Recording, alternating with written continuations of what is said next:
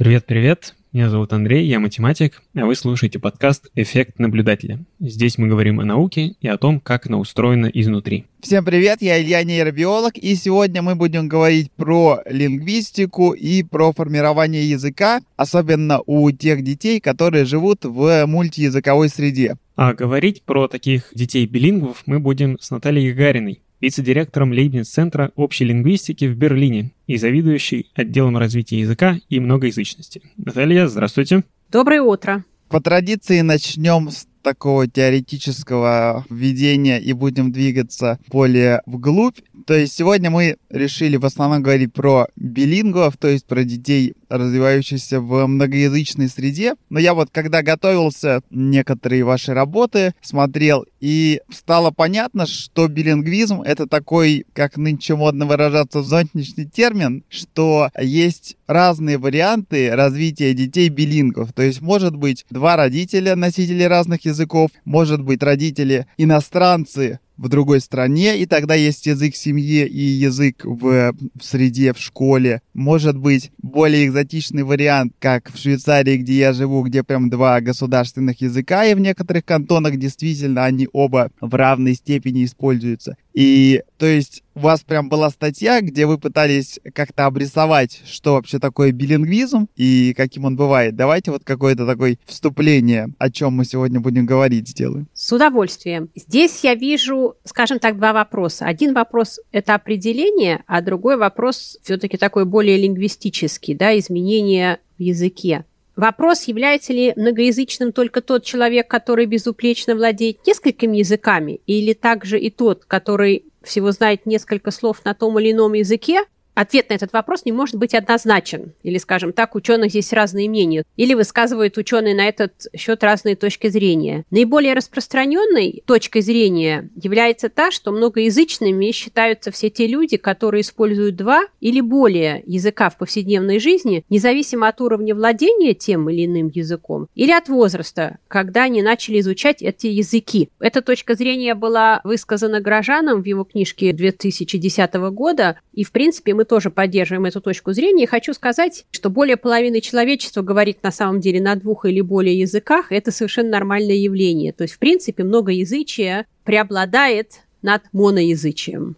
То есть получается, потому что мне кажется, если спросить так вот случайного человека, кто такие билингвы, то, наверное, преобладающим будет представление, что это люди, которые как-то вот с детства или с рождения выросли в многоязыковой среде. Но, видимо, это либо устаревшее представление, либо просто мне так казалось. То есть получается, что если человек уже в зрелом возрасте переехал в другую страну и освоил язык на уровне достаточном, чтобы свободно как-то там общаться с местными людьми и достаточно не испытывает трудностей, то он тоже билингв, независимо от возраста, да, когда он это освоил. Ну вот да, как я сказала, и у людей, естественно, у каждого есть свое мнение, и ученые высказывают э, на этот счет различные мнения, но все-таки, все-таки наиболее распространенной точки зрения является вот именно та, о которой говорите вы, о которой сказала я, и исследователи, и психологи, и лингвисты, которые занимаются многоязычием, все-таки считают многоязычными людей, которые именно в повседневной жизни используют два языка. Они являются, скажем, билингвами с детства. И ведь тот факт, что человек, например, в детстве растет билингвом или растет в билингвальной или в многоязычной среде, не является гарантом того, что этот человек овладеет языками и будет использовать эти языки и далее так называемые наследники или эритажники бывают, не как правило, а часто забывают язык семьи, например, на котором они говорят дома. Да, то есть как раз вот про эритажный язык тоже есть у вас работа. Я так понял, что это, если возьмем пример, вот в Англии живут семья из одного родителя русского, а другого родителя англоязычного – и дети ходят в местную англоязычную школу, то получается русский язык у них такой вот эритажный, то есть носитель только один родитель его, и этот язык будет в меньшей степени использоваться. На самом деле у нас вот с братом в семье таких эритажных носителей несколько, потому что у нас папа живет в Великобритании, и дети его на русском говорят гораздо хуже, чем на английском, а тетя наша живет в Нидерландах, и там тоже дети, часто родители к ним обращаются на русском, а они отвечают на голландском. То есть билингвизм совсем не значит, что языками владеет человек в сколько-нибудь равной степени. Конечно, если среда одноязычна, не совпадает язык с одним из языков родителей, то будет, конечно, забываться он.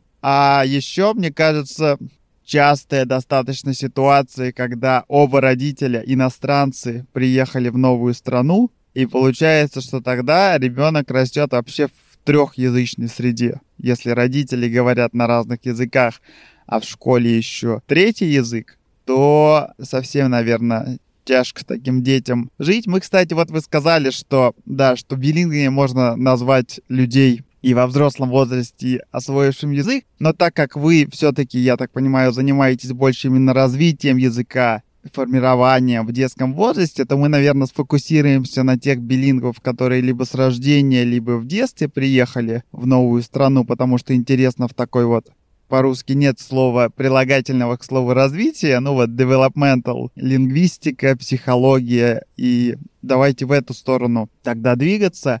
Поговорим как различается формирование языка в семье, как влияет на него школа, да, как, наверное, по-разному скорость освоения языка, как влияет, что два языка, потому что я помню по своим братьям и сестрам, два языка одновременно учить сложно. Вот, как расскажите немножко про ваши исследования тогда в этой области, как это все влияет на формирование языка. Спасибо большое. Вот когда вы говорили, мне хотелось просто после каждого вашего предложения что-нибудь прокомментировать и привести результаты исследований наших, потому что как раз этим мы и занимаемся. И в моей научной лаборатории, у нас в институте, и запрос общества, и немецкого, я знаю, что всех остальных тоже. Вот мы сотрудничаем с коллегами во всем мире, потому что наш тест, например, по определению способностей составлять нарративы когерентные и когезивные, был переведен на 92 языка, и используется в 66 странах. Поэтому действительно мы напрямую общаемся со многими коллегами. И первое я хотела бы сказать, я кое-что даже записала, что вы говорили. Вы сказали, что сложно учить два языка. На самом деле симультанным билингвам совершенно несложно учить два языка. И здесь мы говорим не о формальном изучении, а об освоении. Да? Потому что учить понятно, в классной комнате, наверное, да, это будет, может быть, не очень хороший русский. Я давно не давала интервью по-русски, поэтому извините, если какие-то выражения будут не совсем точными. А освоение языка естественным образом подразумевается. Значит, симультанные билингвы – дети, у которых есть активный контакт с языком или с языками с рождения до возраста 23 месяца. Это так называемые симультанные билингвы. При наличии богатого, скажем так, нормального инпута, качественного и количественного, эти дети усваивают два языка по скажем так, структуре по схеме одного языка. То есть они действительно являются сбалансированными билингвами в самом начале, но так как язык усваивается довольно быстро, и мы знаем, что все языки мира усваиваются, скажем так, основы грамматики усваиваются к трем годам. И понятно, что с такой же скоростью, с которой происходит усвоение языка, с такой же скоростью происходит так называемая атриция и потеря языка. Поэтому если ребенка не поддерживать инпутом, качественным и количественным, да, то понятно, что один язык или другой язык будет забываться, будет, можно сказать, лингвистически реструктурироваться, будет использоваться неканонически, и в конце концов может произойти потеря языка. Поэтому Осваивать человеку два языка, основываясь на когнитивном потенциале мозга, несложно, и наоборот, считается, что дети двуязычные, в частности, симультанные билингвы и ранние последовательные билингвы имеют определенные когнитивные преимущества. Но это отдельная тема. Я тут имел в виду не сложно в смысле, что им сложно, а то, что этот процесс идет немного так хаотично. Я просто помню по своей родне, что дети, они мешают слова из обоих языков, своей речи, и грамматика, если различается между языками, то они могут строить предложения на русском по как бы грамматическим правилам английского языка, и дольше им времени требуется, чтобы как-то разобраться и начать на обоих языках говорить грамматически грамотно, потому что в детском мозге как-то нужно сделать две ниши для разных языков, и это, видимо, не сразу происходит. Так, опять не хочется вам возразить.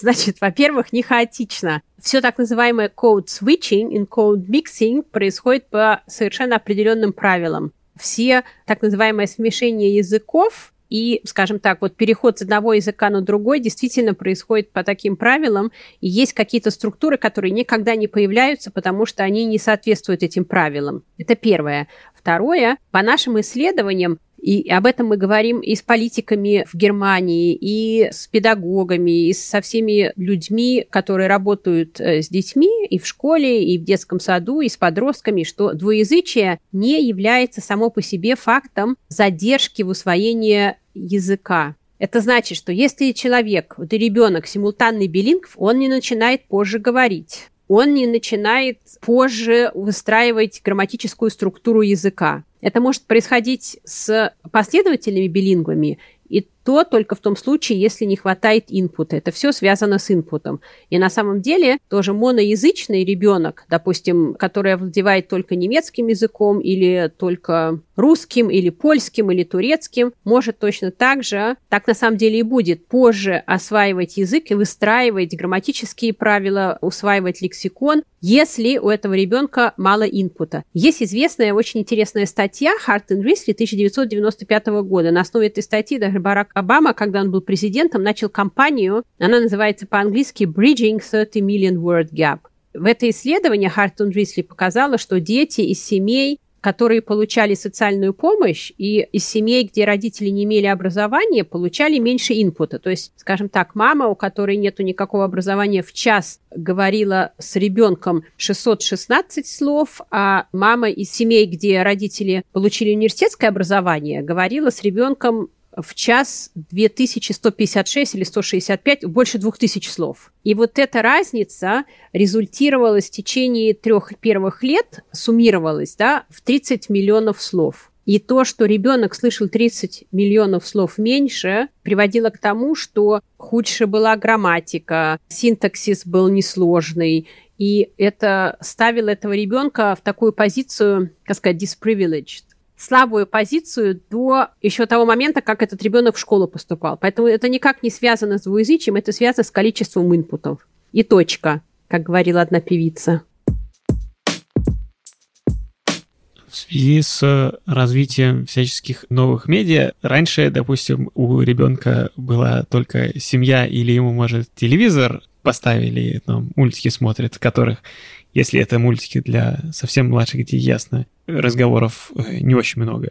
Как это сейчас меняется? То есть э, сейчас мы видим, что уже дети, бывает, с самого раннего возраста имеют доступ к каким-то более широким э, слоям и более обширным источникам. В частности, некоторые прямо с раннего детства имеют неограниченный почти доступ к интернету. Но опять же, и сами фильмы и прочее более доступны. Может ли это послужить какой-то заменой, чтобы закрыть разницу между случаями, где родители общаются с ребенком много и где они общаются, наоборот, мало? Спасибо за этот вопрос. Вот с научной точки зрения я, наверное, не смогу ответить на этот вопрос, потому что мы сами такие исследования не проводили, и в нашей лаборатории вот эти такие исследования тоже мы не проводили, но это довольно сложный вопрос, скажем так, тут конгломерат различных, может быть, теорий, даже есть различных направлений и различных взглядов. Значит, с одной стороны, я знаю, что есть журналы, которые этим и занимаются. И в Америке такие программы развивающие для детей 12 месяцев, по-моему, 24 месяца и так далее. Вот я сейчас вспоминаю то, что я читала. Пропагандируются и говорят, что они действительно влияют на развитие лексикона, развитие языка, может быть, даже когнитивных способностей, потому что язык – это часть когниции человеческой. Есть исследования, которые это опровергают. Есть интересные очень исследования Манфреда Шпица, немецкого ученого, который и написал книжку, называется «Дигитальная деменция». И на самом деле выступает довольно категорично против использования медийных средств в развитии ребенка и в развитии языка. Вот интересно считается даже, что так называемая, наверное, это болезнь, а, да, невнимание я не знаю, как сказать по-русски, дефицит внимания. ADHD, да, вы имеете в виду? Да-да-да, да-да. Да, синдром дефицита внимания и гиперактивности. СДВГ по-русски. Да, вот, синдром дефицита внимания, да, интересно, как раз связан с тем, что дети довольно рано взаимодействуют активно с экраном, на котором происходит постоянная смена картинок. И поэтому мозг привыкает к такому импульсу, что постоянно происходит какое-то изменение, и нету концентрации на какой-то статической картинке и восприятии этой статической картинки. И считается, что это тоже может быть таким триггером вот этого заболевания, потому что когда ребенок вырастает, то мозг не может визуально концентрироваться на каком-то статическом предмете, осматривать этот предмет, наблюдать, что в этом предмете, там, какая форма, какой цвет и так далее. А мозг постоянно требует какого-то нового импульса, и поэтому трудно концентрироваться. Вот, в принципе, я как, скажем так, не ученый, а как человек против использования, активного использования разных э, медиа-средств в воспитании ребенка, хотя мне кажется, что, может быть, в какой-то такой разумной степени это и могло бы помочь в общем развитии. Своей дочке мне пришлось купить телефон э, мобильный в 12 лет, потому что peer group, так сказать, у всех были, но все-таки мы старались ограничить и телевидение, и таб таблет, гаджеты, и телефон, так сказать, старыми консервативными средствами, чтением, прогулками и описанием леса, осеннего, весеннего и так далее. Вот какой-то такой инпут я пыталась передать своему ребенку, но не медийными средствами. Еще по поводу новых всяких средств технических, медиа и соцсетей. Во-первых, с развитием Ютуба дети часто смотрят иностранные ролики на Ютубе. Во-вторых, я знаю, что в странах Северной Европы, вот в Скандинавии, по-моему, там прям по телевизору много показывают фильмов или каких-то шоу на английском языке с субтитрами, и дети, получаются, как вот вы это назвали, acquisition, то есть они не учат язык, а прям его впитывают. В детстве интересно, как вот это влияет с течением времени, прям в поколениях, потому что кажется, что сейчас дети должны... То есть, по сути, вот такая среда, она и есть билингвальная среда, когда дети дома смотрят телешоу и YouTube на английском языке, и до того, как начинают учить иностранный язык в школе, они его уже воспринимают целостно. Как это влияет на вот их восприятие, на обучение английского языка, если они уже, по сути, с ним знакомы до этого? Действительно, смотрение фильмов, э, мультфильмов на английском языке, конечно же, закладывает какую-то базу. Было бы глупо говорить, что это никоим образом не влияет на развитие языка. Конечно же, база есть, и, и вообще, мне кажется, в современном мире, вот по сравнению с 70-ми годами, когда я училась в школе, я училась в специальной школе, бывшая вторая гимназия петербургская, и у нас было много английского языка, и когда мы вот прям 7 раз в неделю, и предметы были на английском языке, и в 80-е годы владение английским языком было чем-то особенным, то сейчас это на самом деле не является каким-то особенным фактом. Мы знаем, что это совершенно естественно, что любой молодой человек, ну, по крайней мере, вот, которые окружают нас, которые ходят в школу, заканчивают гимназию, владеют английским. Английский даже не считается иностранным языком, это, скажем так, язык э, науки какой-то, да, язык общения в университете, в научно-исследовательских институтах, иногда даже язык общения молодежи. И, конечно же, коротко могу сказать, что просмотр вот этих фильмов, да, опять же, может быть, какого-то раннего детства в ограниченном количестве, вместе с титрами даже, помогает усваивать английский язык, потому что есть какая-то ситуация, такой ситуативный, коммуникативный подход. Есть ситуации, понятно из этой ситуации, да, что происходит. И если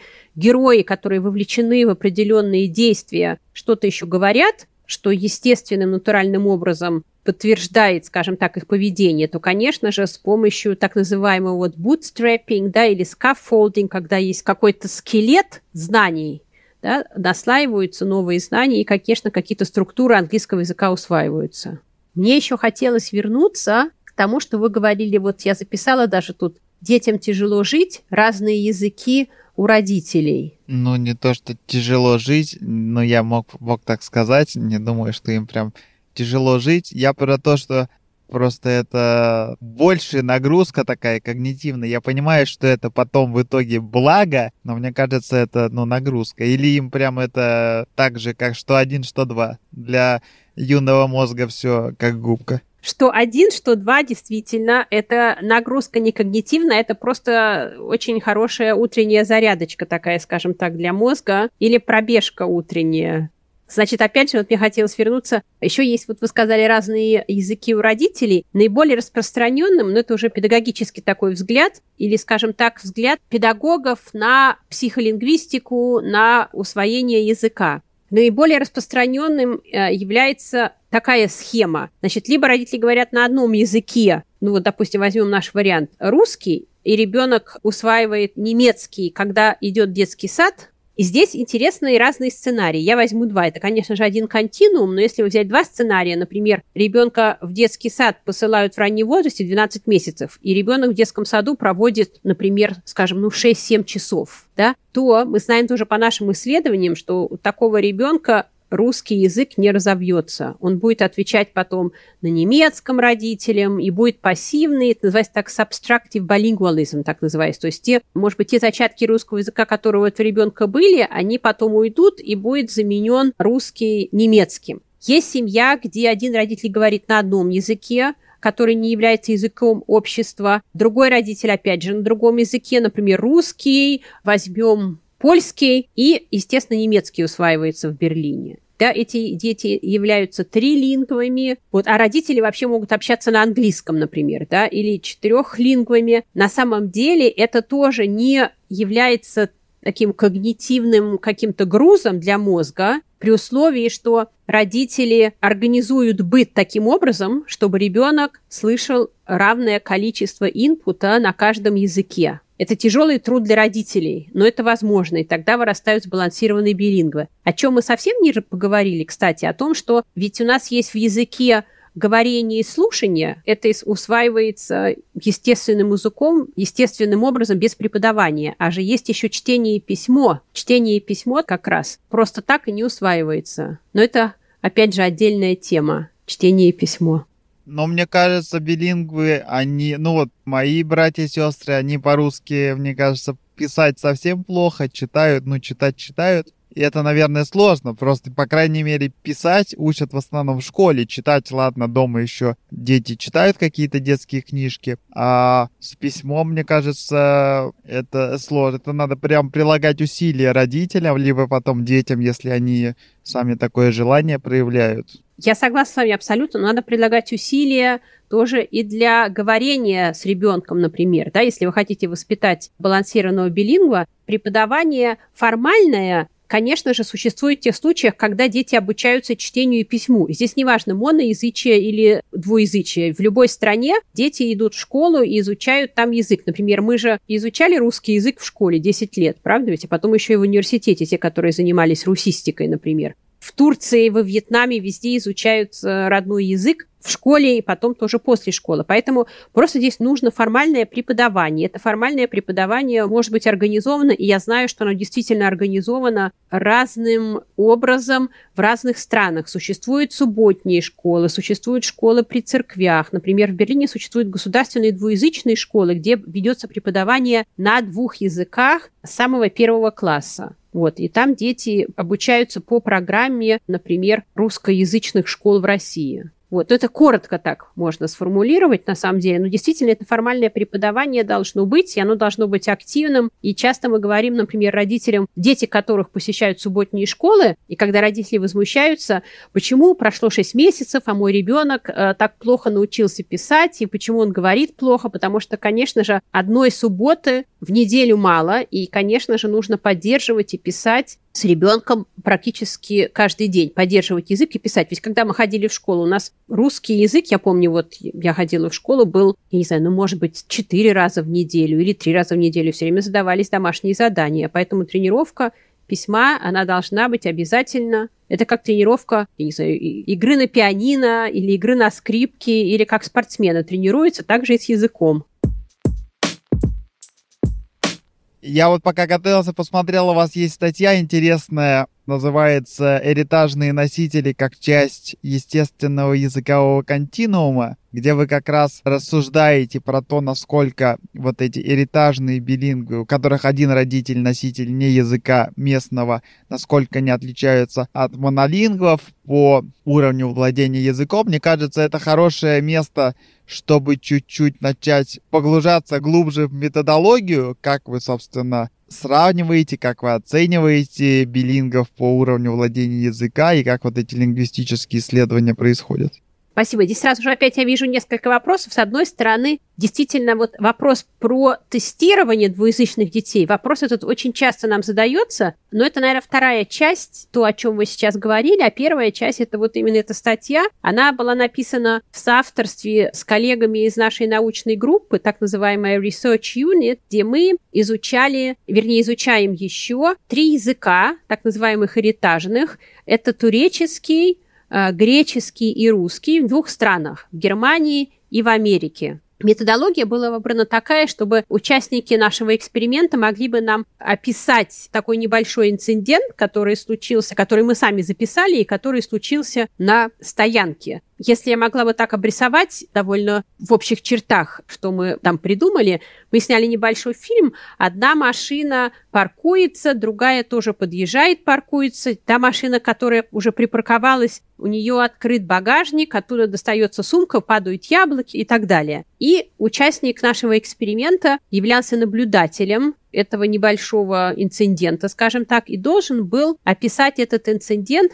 в разных регистрах. Значит, с одной стороны, устно рассказать своему другу по телефону и рассказать сотруднику полиции, который приехал, формальный и неформальный регистр, и письменно написать коротенькое смс с описанием этой ситуации и написать письменный отчет сотруднику полиции. То есть таким образом у нас было устное описание, письменное описание, формальное и неформальное, вот в разных регистрах. И было это произведено все на разных языках, и мы собирали тоже и описания такие же с моноязычных носителей в Петербурге. Мы сотрудничали с университетом имени Герцена в Стамбуле, в Греции, естественно, с двуязычными детьми. Теоретическая основа этого исследования, скажем, теоретической основой являлся взгляд, что язык – это живой организм, что он меняется, и что есть каноническое и неканоническое, скажем так, использование языка. Этот взгляд довольно, ну, я бы не сказала радикальный, я даже не совсем, может быть, с ним согласна, потому что все-таки мне кажется, что, ну, это как русист, все равно есть какие-то нормы. И я помню, что вот эти нормы, которые являются кодифицированные, которые мы изучали в университете, вот изуч... я изучала, в частности, как русист, и потом в аспирантуре дальше, конечно же, в 90-е годы стали меняться и стали нарушаться. И происходили активные процессы в современном русском языке на рубеже 20 и 21 веков. Происходили изменения в лексике, то есть расшатывание каких-то лексических норм, кодифицированных, синтаксических норм были описаны, вот я знаю, что в книжке под редакцией Крысина активные процессы фонетики и орфографии в области письма, в грамматике и так далее. И вот эта статья как раз основана на том, что вот эти изменения в языке, которые есть, их нельзя назвать, ну, может быть, неправильными, нельзя сказать фальшивыми. Они отражают те динамические изменения, которые из системы языка исходят. Вот такой подход, и как раз мы смотрели там, например, в частности, на порядок слов и на использование причастных идей, причастных оборотов. И обратили внимание на то, что и у моноязычных носителей языка русского, да, вот сейчас, если я обращусь к русскому, и у иритажных носителей языка русского происходит одинаковые, скажем так, изменения в языке, одинаковые неканоническое изменение или, скажем так, одинаковое нарушение тех правил, которые мы изучали в школе, которые записаны, опять же, в кодифицированных источниках. Например, в русской грамматике шведовой, в орфографическом словаре, в толковых словарях и так далее. Вот так можно говорить, так нельзя говорить. Это допустимо, что-то недопустимо. Вот этот ответ, наверное, на первый вопрос, а тестирование – это второй.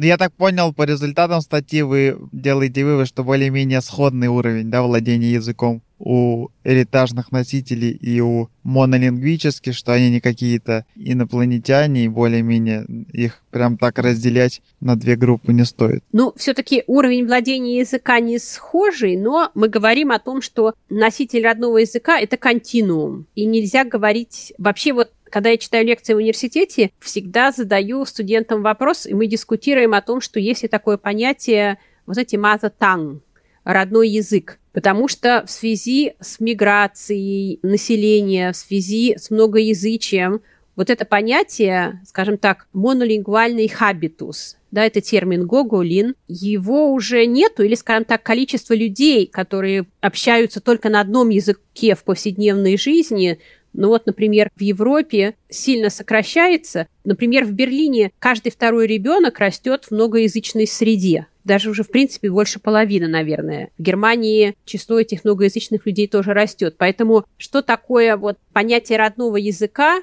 стирается, и может оно быть таким, что человек владеет родным языком, но не знает, скажем так, все правила, да, и все, что записано в кодифицированных источниках. То есть может употреблять какие-то другие причастия, идеи причастия, какой-то нетрадициональный порядок слов. Нетрадиционный, извините, порядок слов. Кстати, вот про Mother Tongue интересный вопрос у меня. А человек, который билингвичный, он же обычно все-таки думает на каком-то одном языке, или у него он прям переключается в зависимости от ситуации. У него есть какой-то все-таки доминирующий язык, на котором он сам с собой общается. Или в зависимости от того, ну, у детей, мне кажется, это зависит от того, с кем из родителей он последним общался, и у него может быть прям переключение. Но действительно у него прям в голове два языка параллельно, или какой-то все-таки один язык в итоге становится доминирующим? Ну вот здесь прямо тоже несколько вопросов. Вернее, я, наверное, вижу несколько ответов на ваш вопрос. Во-первых, проблема вот эта ну или, скажем так, спецификация balanced and balanced, то есть балансированный или небалансированный. Действительно, большинство людей не сбалансированные билингвы, но есть и те люди, которые являются сбалансированными билингвами. Проблема в том, что язык действительно как ну вот как спорт. Если человек занимается спортом, да, он остается в форме, и у него есть какая-то определенная, ну, по-английски мы скажем, condition, да, наверное, какое-то физическое состояние, да, если человек не занимается спортом, то он теряет эту способность. Также с языком. Если язык не используется, то забываются в начале какие-то слова, то есть ментальный лексикон, да, не так легко какое-то слово определенное, скажем так, вызвать, называется это retreat and retrieve из нашего лексикона когнитивного, чтобы слово вышло, и мы его смогли произнести. Вот вы, наверное, заметили, что у меня тоже такие загвоздки иногда бывают словами, может быть, неправильное употребление, потому что язык и э, говорение – это автоматический процесс. Значит, первое, большинство билингвов не сбалансированы, но есть и сбалансированные билингвы. Это первое. Второе, где находятся языки, скажем так, в нашем мозгу. Есть разные теории, но все-таки преобладает в последнее время теория, что языки – это две системы, системы, и, ну, они взаимодействуют. И когда человек э, говорит на одном языке, то включается такой так называемый процесс inhibition. Вы, наверное, как психолог и биолог уже знаете, потому что это так называемые когнитивные процессы и экзекутивные функции нашего мозга, так называемые executive functions. То есть один язык подавляется, и другой активируется. И активируется тот язык, на котором человек говорит. Поэтому это является тренировкой определенной. Кстати, интересная была статья на этот счет в журнале Science, автор Diamond в 2010 году. И она написала, что двуязычные люди пожилые, которые каждый день используют два языка, они заболевают Альцгеймером на 4 года позже, в 74 года, по сравнению с теми людьми, которые используют язык только один в каждодневной жизни. И у этих людей появился или появлялся Альцгеймер в 70 лет, конечно же, здесь смотрелись когни... не когнитивные, а генетическая предрасположенность и так далее. То есть и другие факторы были проконтролированы, и оказалось, что язык действительно влияет, потому что это тренировка для головы. Вот. Так что один язык подавляется, другой активируется, и происходит это постоянно. Но языки – это две системы. Они, это не одна система, две системы, которые взаимодействуют, но они не скрещиваются, скажем так. Вот такие гипотезы, современное состояние науки. Будет, конечно, интересно, и было бы посмотреть, интересно сделать энцефалограмму, посмотреть какие-то, может быть, какими-то специальными нейролингвистическими экспериментами или использовать нейролингвистические методы и посмотреть, какие области мозга, когда активируются. На этот счет тоже есть довольно много исследований, но, наверное, это опять же другая тема, и они такие довольно специфические, эти исследования. Так, я вот немножко отступлю в сторону. Мы тут немножко упомянули феномен внутренней речи, то есть на каком языке человек разговаривает сам с собой. И до этого чуть коротко обсуждали про разницу между языками, про разницу усвоения синтаксических структур. У меня вопрос еще чуть более в сторону, потому что бывают же ситуации, где языки, на которых ребенок говорит, вынужден говорить, различаются еще более радикально, например, в ситуации, когда один или оба родителя глухонемые, и он с ними общается буквально языком жестов, а в остальной среде общается уже, как обычно, голосом. Тут же, наверное, как-то совсем все иначе, или, может, какие-то есть сходства? Этой темой тоже мы не занимаемся, но у нас была конференция, я общаюсь с учеными, с психологами, с лингвистами, которые работают с такими детьми и изучают их усвоение. Это называется действительно multimodal, мультимодальное усвоение, и такие дети называются кода. Оказывается, что детей, которые слышат, и у которых родители глухонемые, неслышащие, довольно много. Я сейчас не могу назвать конкретные цифры, но, конечно же, с такими детьми нужно работать, потому что поскольку дети слышащие, то им нужен инпут, чтобы у них развивался язык, да, а родители им такого инпута дать не могут. И эти дети, конечно же, должны еще, естественно, учиться говорить с родителями, поэтому они усваивают язык жестов.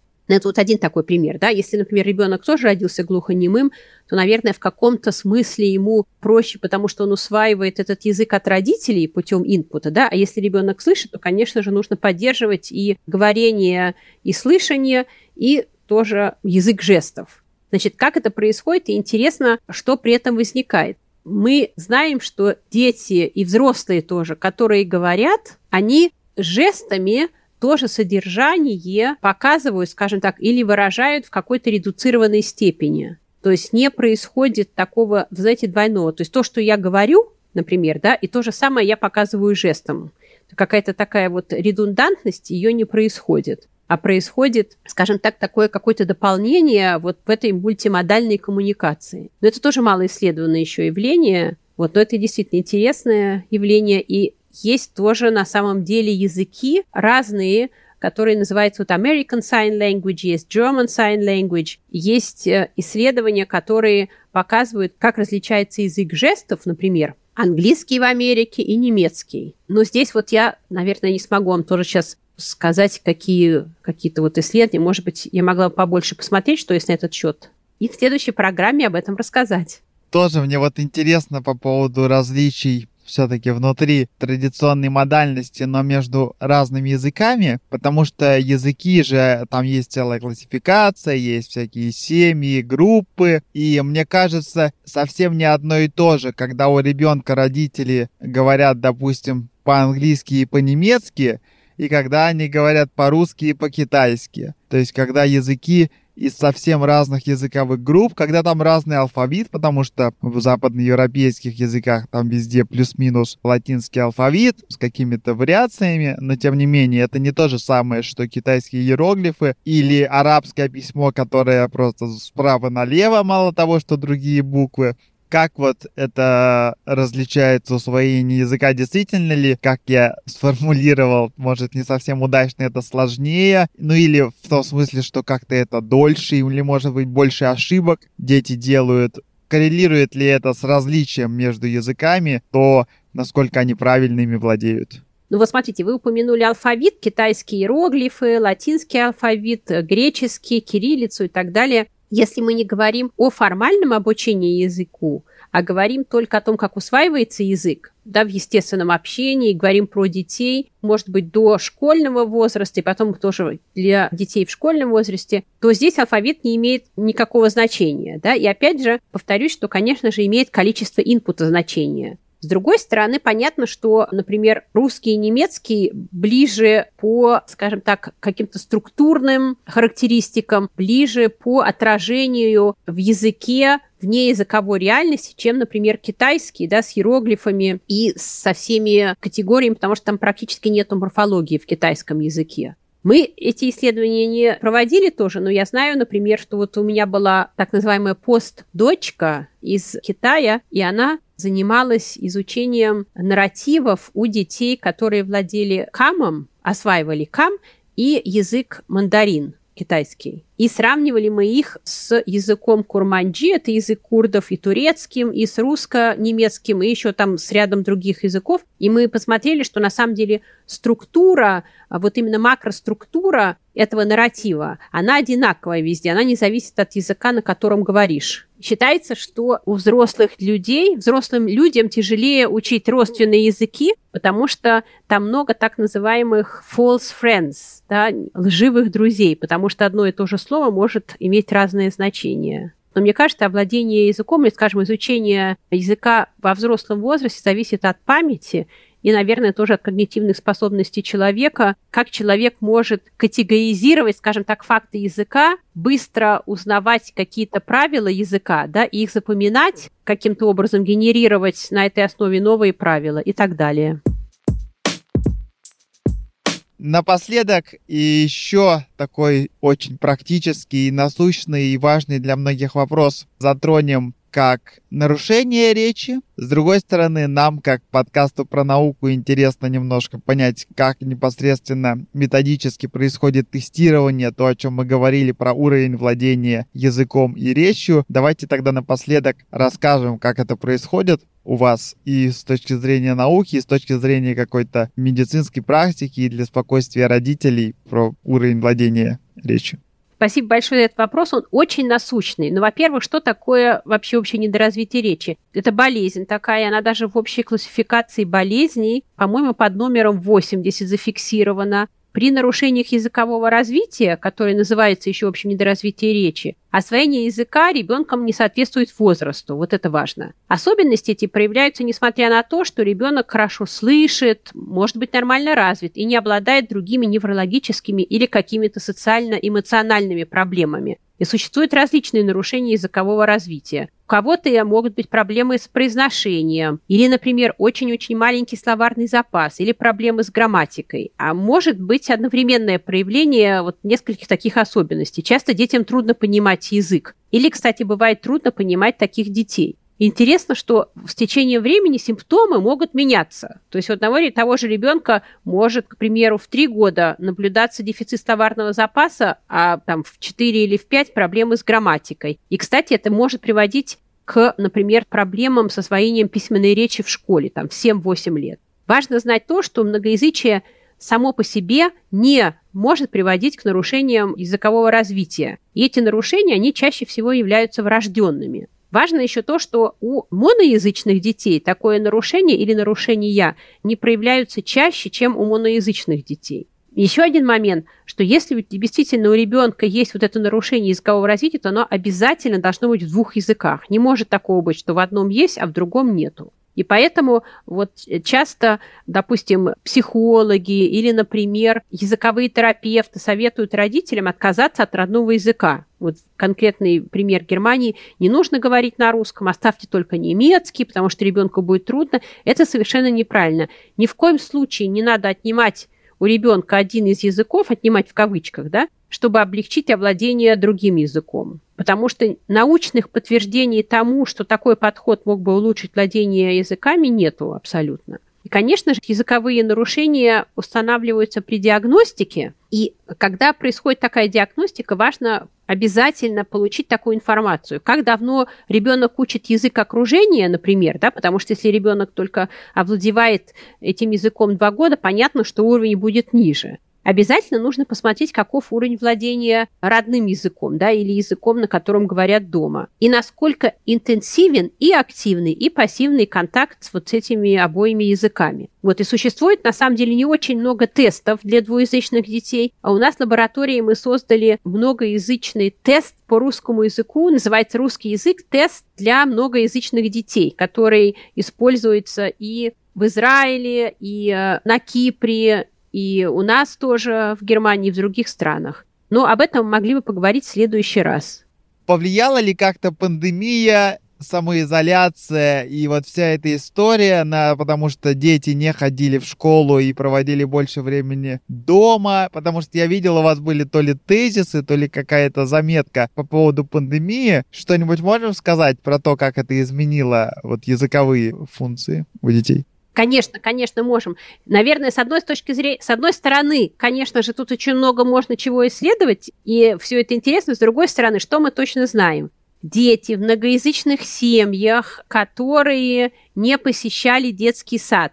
И в семьях, где не говорили на немецком языке, заметно отстают от развития в этом языке от своих сверстников. То есть, если сказать кратко, пандемия повлияла негативным образом на развитие языка окружения, особенно у детей дошкольного возраста, потому что у детей контакта с немецким языком не было или вообще, или он был сильно сокращен. И это было в течение длительного периода, поэтому, конечно же, это негативно сказалось на развитии немецкого языка. И очень много было статей, на самом деле, в Германии тоже психическое развитие у подростков, страхи, депрессии, и все это очень сильно увеличилось. Количество таких случаев увеличилось.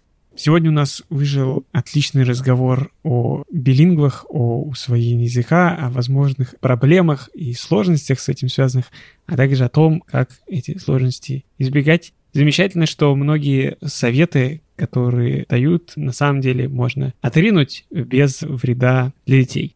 В гостях у нас сегодня была Наталья Гагарина, вице-директор Лейбниц-центра общей лингвистики в Берлине и заведующая отделом развития языка и многоязычности. Спасибо, что согласились с нами поговорить. Большое спасибо за приглашение, за интересные вопросы. Надеюсь, что слушателям какая-то полезная информация была предоставлена, которую они смогут использовать в каждодневной жизни и которая будет полезна также и для детей. А о том, как определить уровень развития русского языка и языка окружения, мы поговорим в следующий раз. Отличная завязочка. Дорогие слушатели, как обычно, напоминаем, что во всех платформах, на которых вы слушаете подкасты, нужно поставить звездочки, колокольчики, нажать другие кнопочки с положительными смыслами, подписаться на всевозможные каналы, особенно на телеграм-канал, где мы иногда что-нибудь полезное выкладываем, главным образом анонсы новых выпусков. Приходите к нам общаться в телеграм-чат Observer Effect. До новых встреч. Пока-пока. До свидания. Спасибо. Пока-пока.